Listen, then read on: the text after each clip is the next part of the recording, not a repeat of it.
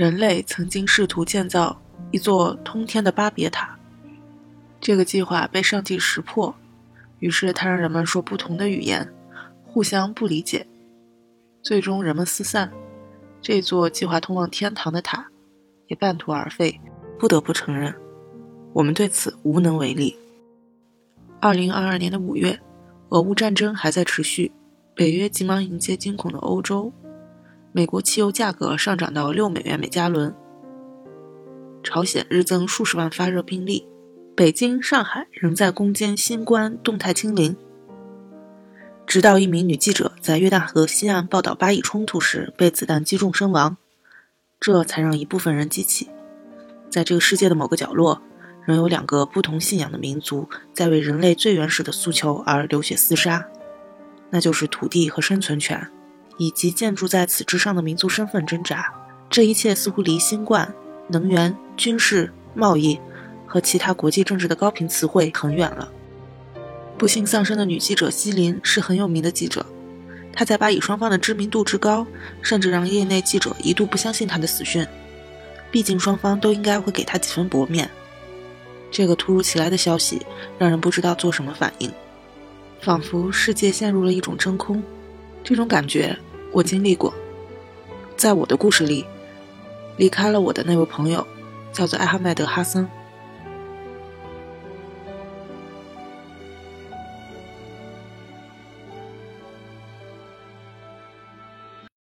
二零一四年，叙利亚举行大选，彼时这个国家已经内战三年，内耗严重。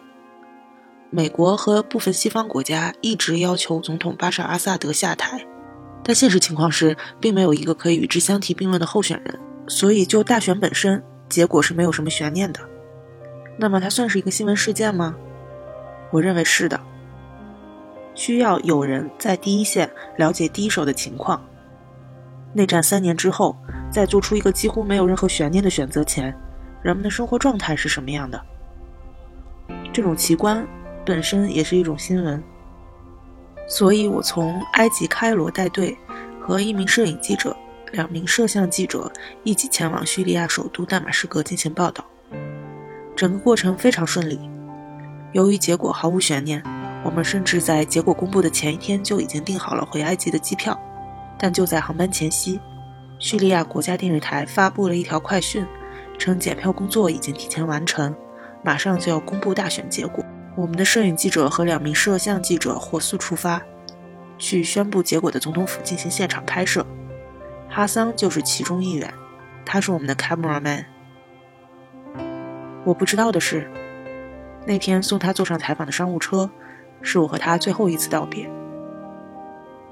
我记得我们分别几小时后，就接到了现场其他记者的电话，他们用阿拉伯语告诉我，哈桑头部中弹了。当时的我。就像之前说过的，仿佛身处一片真空当中。这种真空持续了一个多月。哈桑被送到医院时，就被医生宣布脑死亡。只是我们不能这样放弃。一个多月间，找了各种方法，希望能够回天。最终，在穷尽了所有办法后，我们只能把他安顿在一个军事医院里面，把他的家人接到大马士革。由当地的同事和他的家人一起处理后面的事情。我返回了开罗总部。又过了一个多月后，我接到一通从大马士革打来的电话：哈桑不治身亡。这件事情已经过去很久了。哈桑的事故被判断为民众庆祝大选结果，向天鸣枪，最终坠落了的榴弹击中了他的头部。哈桑。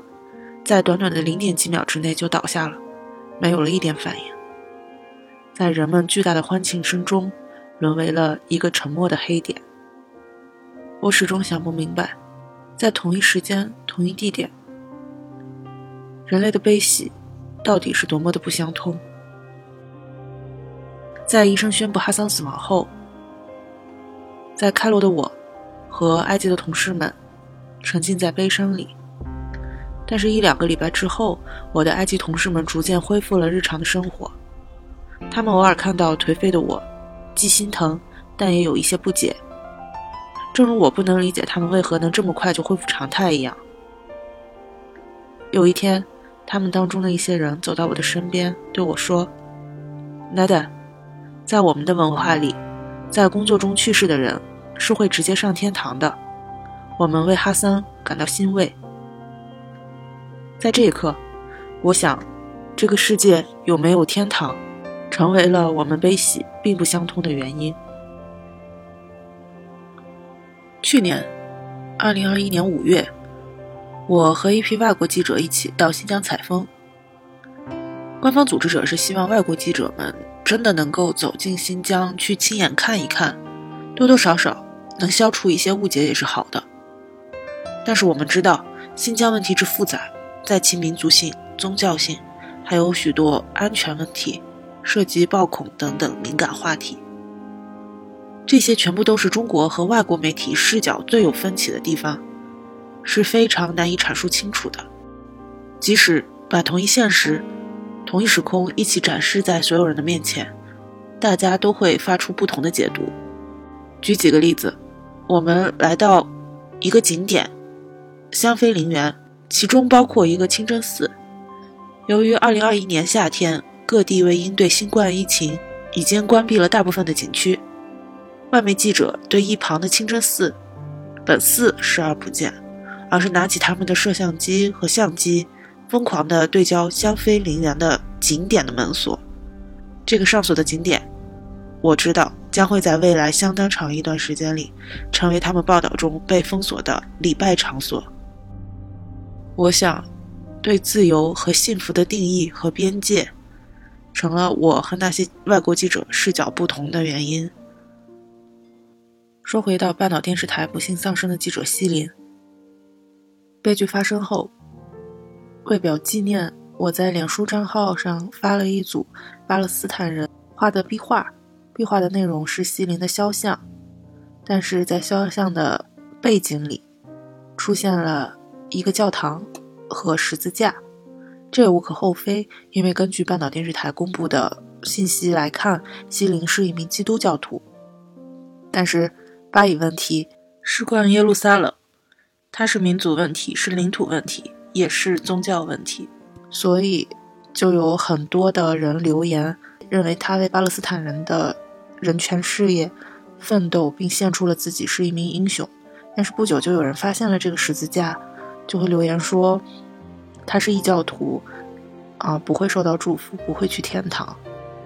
这一切又是在多么赤裸裸地提醒我那一个现实：无无论一个人做的事情多么的正义，甚至牺牲了自己的生命，当问题来到他属不属于我们当中的一员的时候，事情往往会走向不可收拾的局面。所以，到底有没有那种生命经验是人类共通的？是可以像巴别塔那样，让人们有一个共同理想、共同感受呢？真的好难。当我再次记起哈桑躺在那里，当我再次看到在西林的肖像画下人们的争论的时候，我知道巴别塔是建不成了。但是我的工作似乎让我前所未有的感觉到有意义。我们需要站在最前面，即使我们感到无力，我们仍应该要去尽力书写、尽力记录，用不同的语言呈现我们所看到的 reality，能够减少一点误解，那就是非常大的一件功德。所以，正如我师姐说的，记者就应该在前线，而生命终结在前线，是一种至高无上的荣誉。向西林致敬，向我的朋友哈桑致敬。